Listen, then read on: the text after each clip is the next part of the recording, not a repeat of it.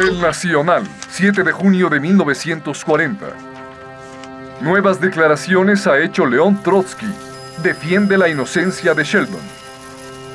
León Trotsky envió anoche a los periódicos un remitido que contiene refutaciones al documento publicado ayer por la CTN.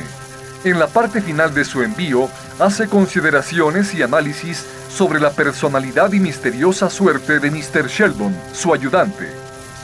Omitimos publicar la parte relativa a las refutaciones por considerar que Trotsky abandona su papel de refugiado político y adopta una actitud de ofensiva beligerancia contra una central de trabajadores que pertenece al Partido de la Revolución Mexicana.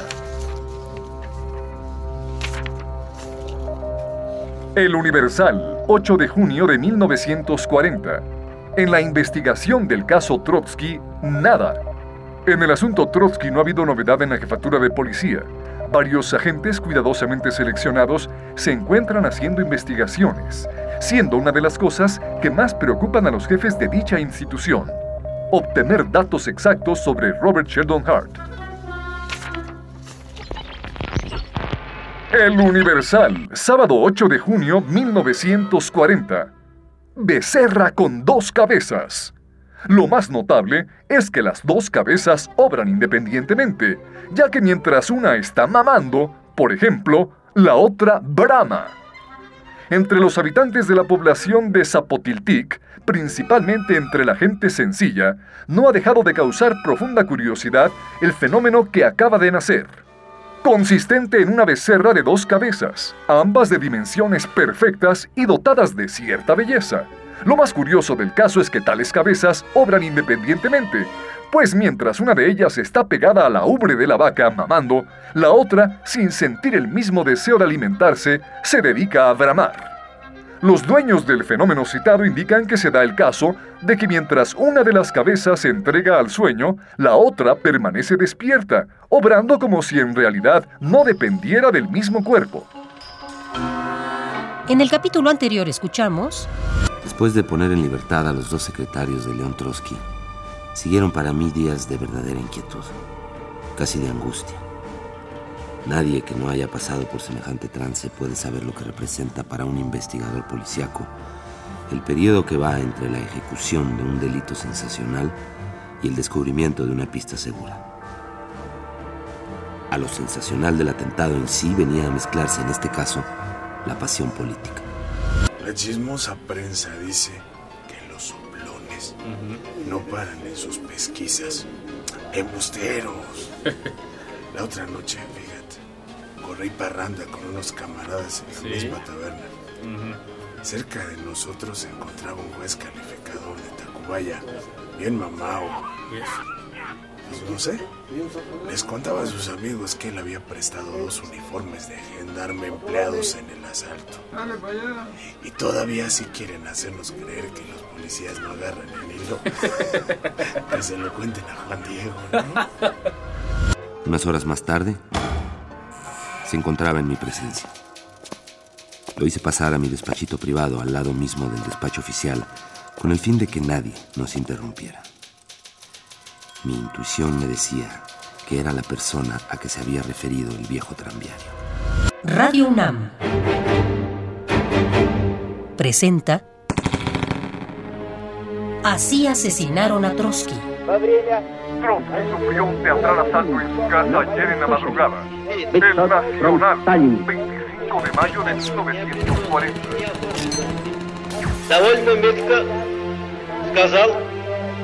Довольно метко сказал великий русский писатель Гоголь. Así asesinaron a Trotsky.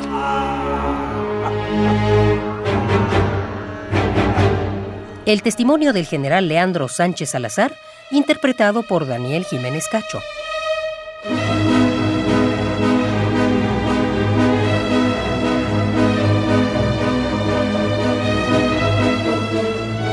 serial dramatizado adaptado por José Woldenberg y producido por Emiliano López Rascón.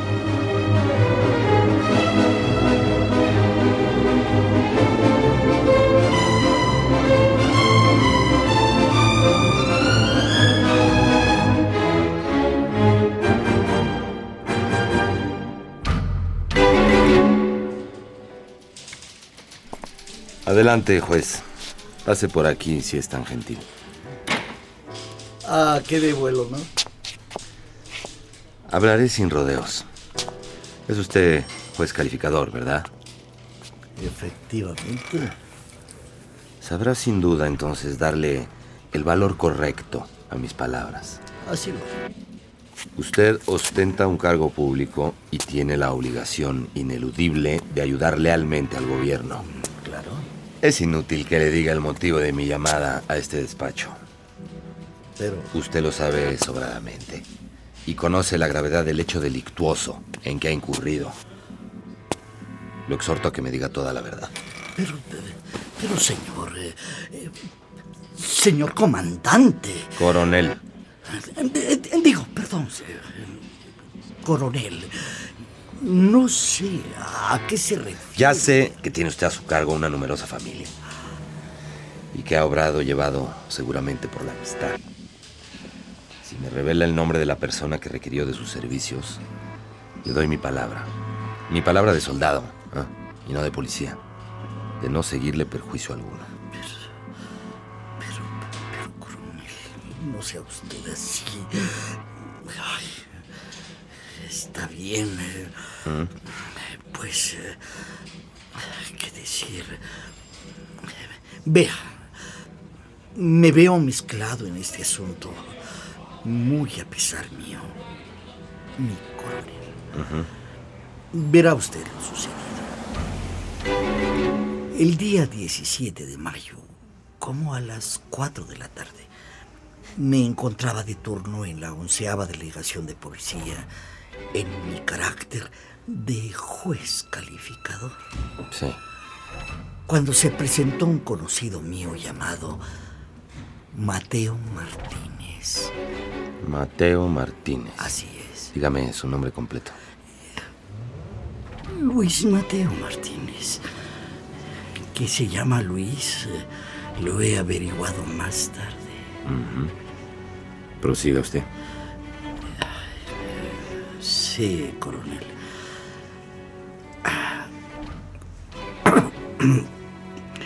Me rogó que le proporcionara tres uniformes de policía, asegurándome que se trataba de penetrar.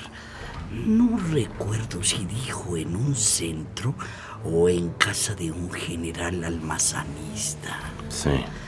Sabían él y unos amigos suyos que allí habían armas escondidas y quería, tras comprobar el hecho, denunciarlo a la Procuraduría. Adelante. En el primer momento la cosa me pareció por demás sencilla.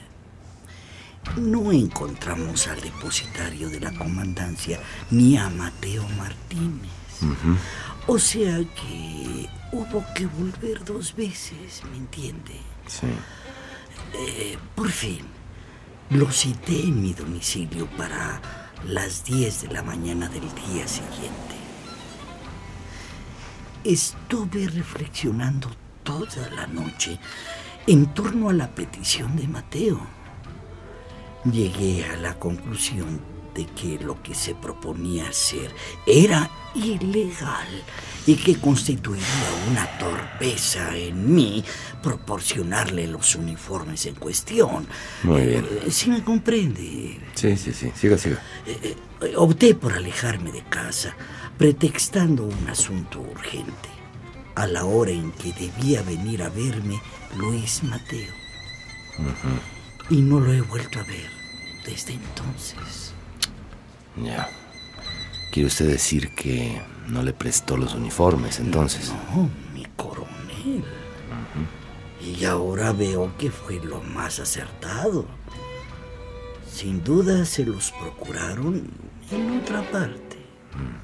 ¿Conoce usted el domicilio de Mateo? Perfectamente.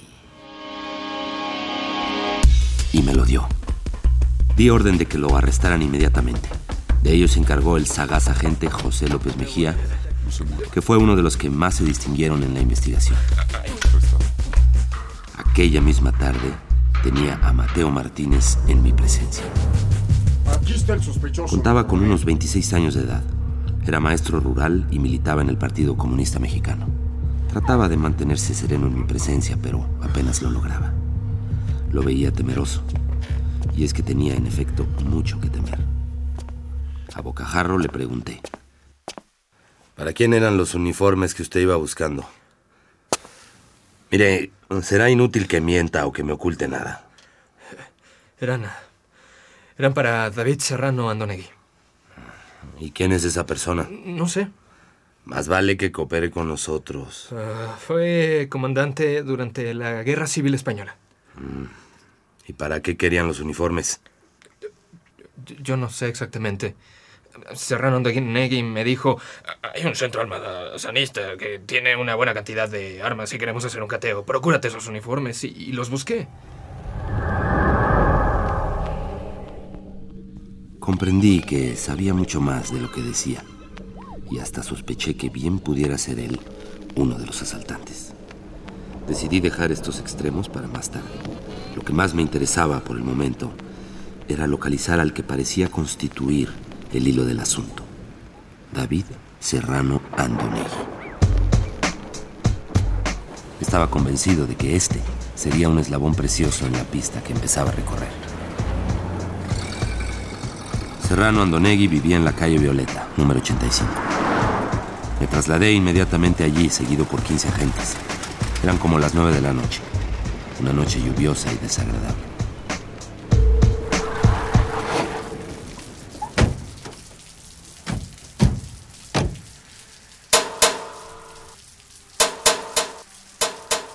Encontramos la puerta cerrada. A pesar de nuestra insistencia, los inquilinos se negaban rotundamente a franquearnos la entrada. Por las respuestas recibidas a través de la puerta cerrada, deduje que en aquella casa se encontraban varias personas de ambos sexos y de nacionalidad española. A la vera de la finca de dos pisos había un edificio en construcción. Hice que cuatro de mis más ágiles agentes treparan por los andamios de los albañiles y con la venia de sus moradores, otros agentes subieron por la casa contigua hasta el tejado. No tardaron estos agentes en abrirnos la puerta del número 85, a pesar de las airadas protestas de sus moradores. Me enteré al instante de que nos encontrábamos en una hospedería de refugiados hispanos, entre los que se encontraban cinco o seis jovencitos sin la menor responsabilidad en el caso. Era atendida esta casa de huéspedes por una guapa y agresiva jamona, esposa de David Serrano. Trató esta de valerse de toda clase de subterfugios para impedir nuestra búsqueda. Eh, tú, saca el mantón que tenéis que llevarle mañana a Cárdenas. Él sabe muy bien de quién procede el obsequio. Aquella brava y salerosa española trataba de arredrarnos, haciéndonos creer que la unían relaciones de amistad con el señor presidente de la República. De nada le valió su desparpajo. Serrano, no se mueva. Arrestado. No tardamos en proceder a la captura de David Serrano Andonegui. Encontramos en la casa, además, una abundante documentación.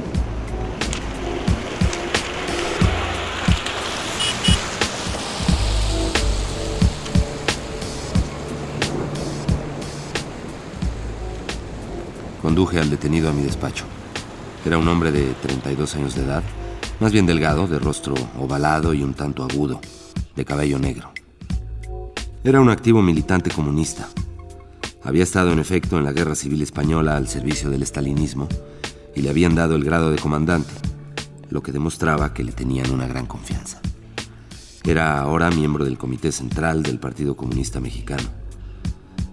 Ya se comprenderá la importancia que para la investigación tenían todos estos datos.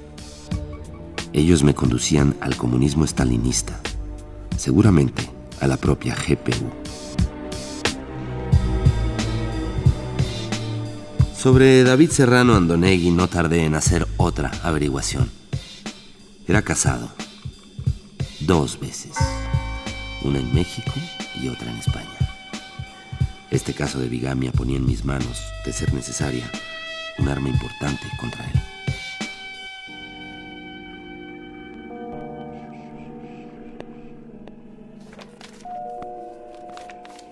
Mandé poner en orden la documentación hallada en casa de Serrano Andonegui. Procedí a un examen detenido de la misma. Di así con una carta que podía ser, por demás, interesante. El membrete del sobre pertenecía al Hotel Majestic y en él había escritos un nombre y una dirección. Capitán Néstor, Avenida Guatemala 54. El hallazgo me pareció de importancia. No tardamos en averiguar que en dicho domicilio había vivido con otras personas Néstor Sánchez Hernández, excombatiente de la Guerra de España con el grado de capitán. No me cupo la menor duda desde ese momento de que para el asalto a la casa de Trotsky habían sido empleados principalmente audaces excombatientes de la guerra civil, detrás de los cuales se encontraba seguramente la GPU.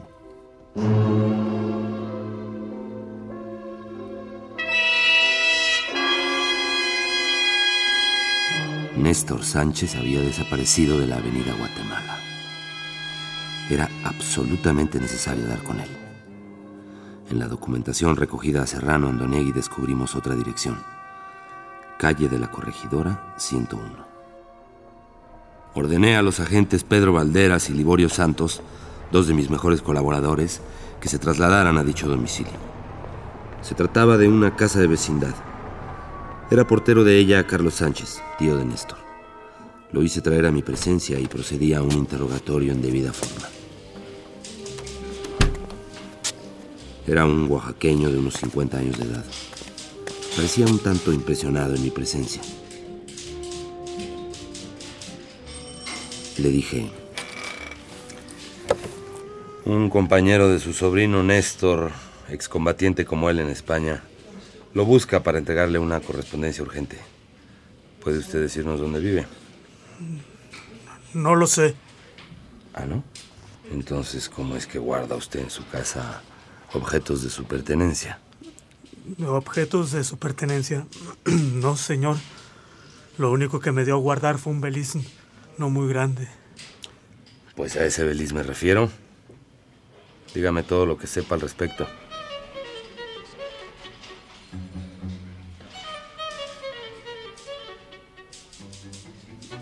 El día 28 o 29 de mayo, como a las nueve y media de la mañana, se presentó Néstor en mi casa llevando una maleta. Sí. Me pidió permiso para dejarla en mi casa. La depositó en mi habitación.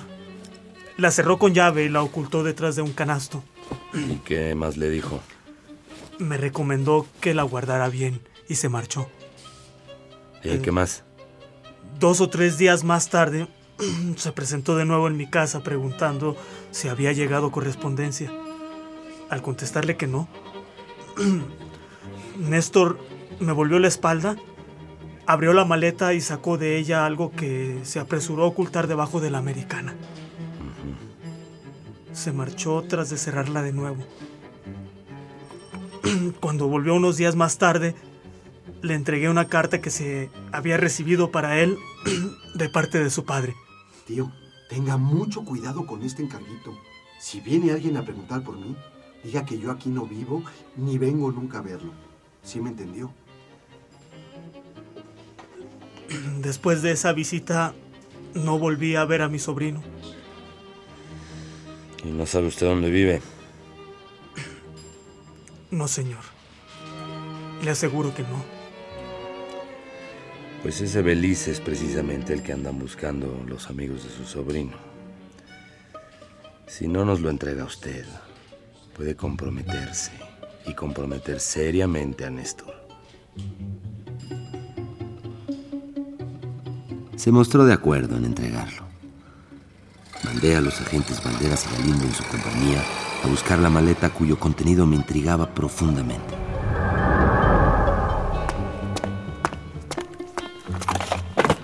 No tardé en tenerla en mi despacho. Perfecto. Abierta, se me apareció claro el misterio. Había en ella un uniforme de paño para oficial de la policía, con insignias de la séptima compañía. Una gorra también de paño, dos fornituras, una pistola marca Star para uso de la policía del Distrito Federal con dos cargadores. No cabía duda. El uniforme era uno de los utilizados la noche del asalto. La pistola era una de las que les habían quitado a los agentes que protegían la casa de León Trotsky. Eran dos pruebas por demás preciosas. Ahora era menester apoderarse de la persona de Néstor Sánchez, clave del asunto. Esa misma noche y con la consiguiente discreción, aposté a dos agentes frente al domicilio del tío de Néstor. Eran relevados estos periódicamente. Estaba seguro de que más tarde o más temprano iría Néstor a ver si tenía correspondencia o a buscar su comprometedor depósito.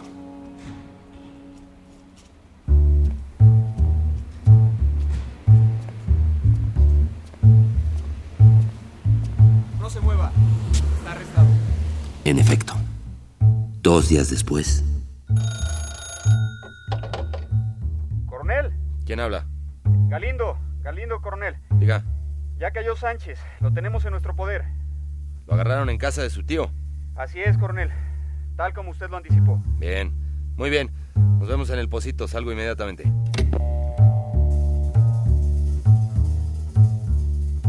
no quería diferir un solo instante el interrogatorio. Y una vez en el pocito, el prisionero me deparaba una sorpresa. Señor Néstor. Señor. Soy el coronel Sánchez Salazar. Tengo varias preguntas que hacerle. Ya lo conozco a usted, mi coronel. ¿Ah, sí? Lo conocí hace tiempo. ¿Dónde? En Oaxaca, en mi ciudad natal. Servía a sus órdenes cuando tenía usted mando militar allí. Ah, sí, sí, es cierto. ¿Qué edad tiene ahora, muchacho? 23 años, señor. ¿Y a qué se dedica? Digo, además de aprendiz de magnicida. E- Estudio para abogado. Ah, mire, mire qué curioso. Porque justo ahora va a necesitar uno. Y muy bueno para salir del lío en el que se metió. Eso implicaría que soy responsable de lo que se me... Están bastante acreditadas las pruebas en su contra. Mire, como lo conozco y sé que en el fondo no es usted un Pensé sacar el mejor partido posible de la circunstancia de ser viejos conocidos. si coopera con la Era un muchachote de cara inteligente, prieto, de frente despejada y ojos negros y rasgados. Néstor Sánchez no me dijo de buenas a primeras todo lo que sabía. Sin embargo, sus declaraciones acabaron constituyendo una revelación casi completa del asunto.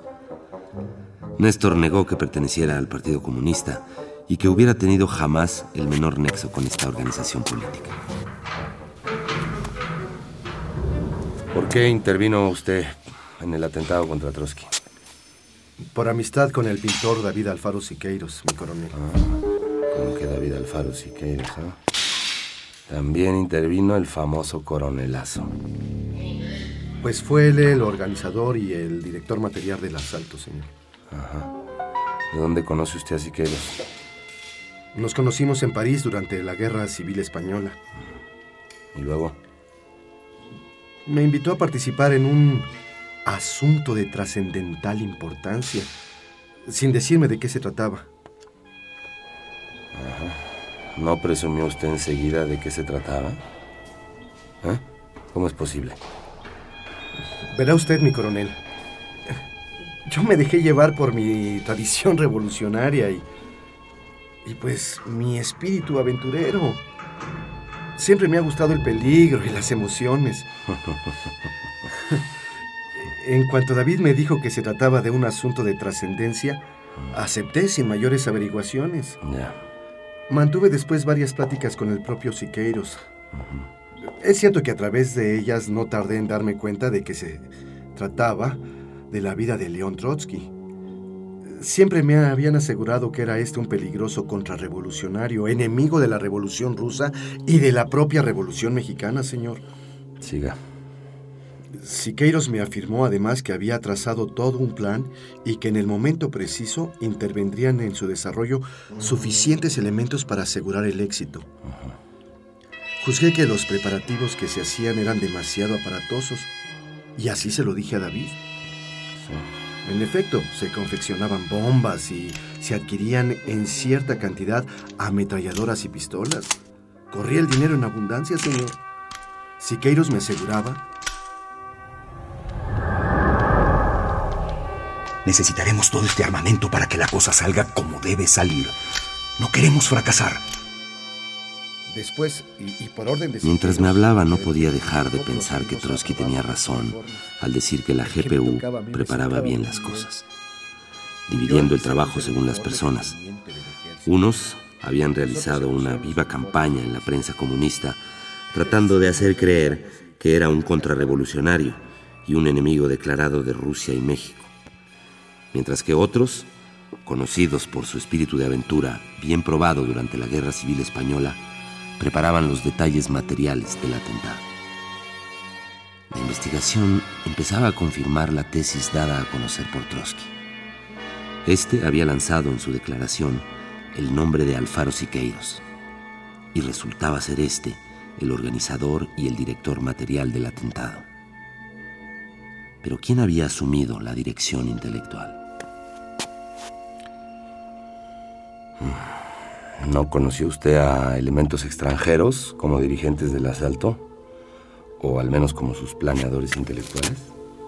Mm, no, yo no los conocí, pero presumo que los organizadores y dirigentes efectivos fueron extranjeros venidos ex profeso a México con ese fin, señor. Lo prueba el hecho de que Siqueiros tuviera que consultar siempre con elementos extraños y misteriosos los preparativos de cierta importancia.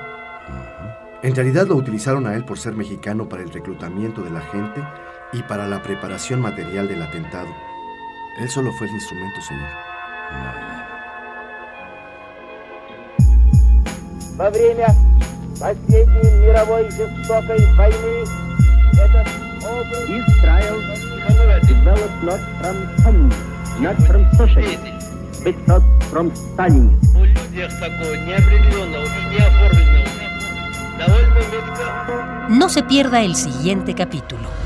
De pronto salieron dos coches de la casa de Trotsky. De uno de ellos bajó un extranjero. Ahí va. Súbanse rápido. Así lo hicimos. En el coche se encontraba ya Sheldon. Estaba nerviosísimo, señor. El otro coche se embarrancó a corta distancia de la casa de Trotsky.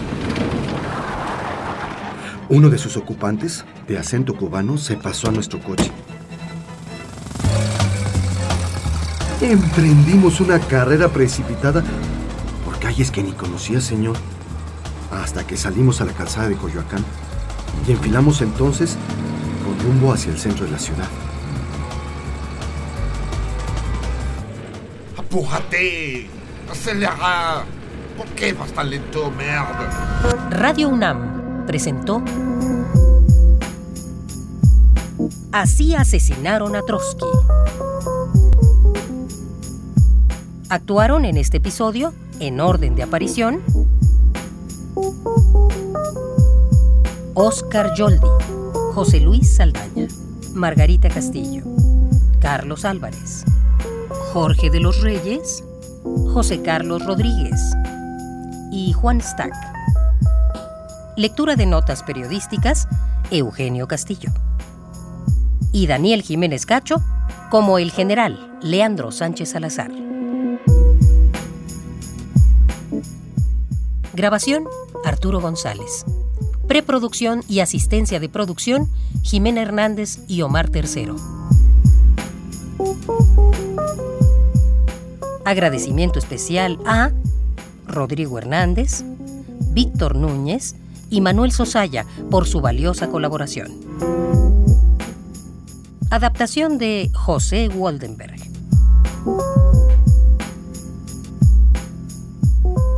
Dirección de actores, ambientación sonora y musical, montaje digital e investigación hemerográfica de Emiliano López Rascón.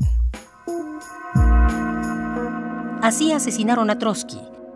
Es una producción de Radio UNAM.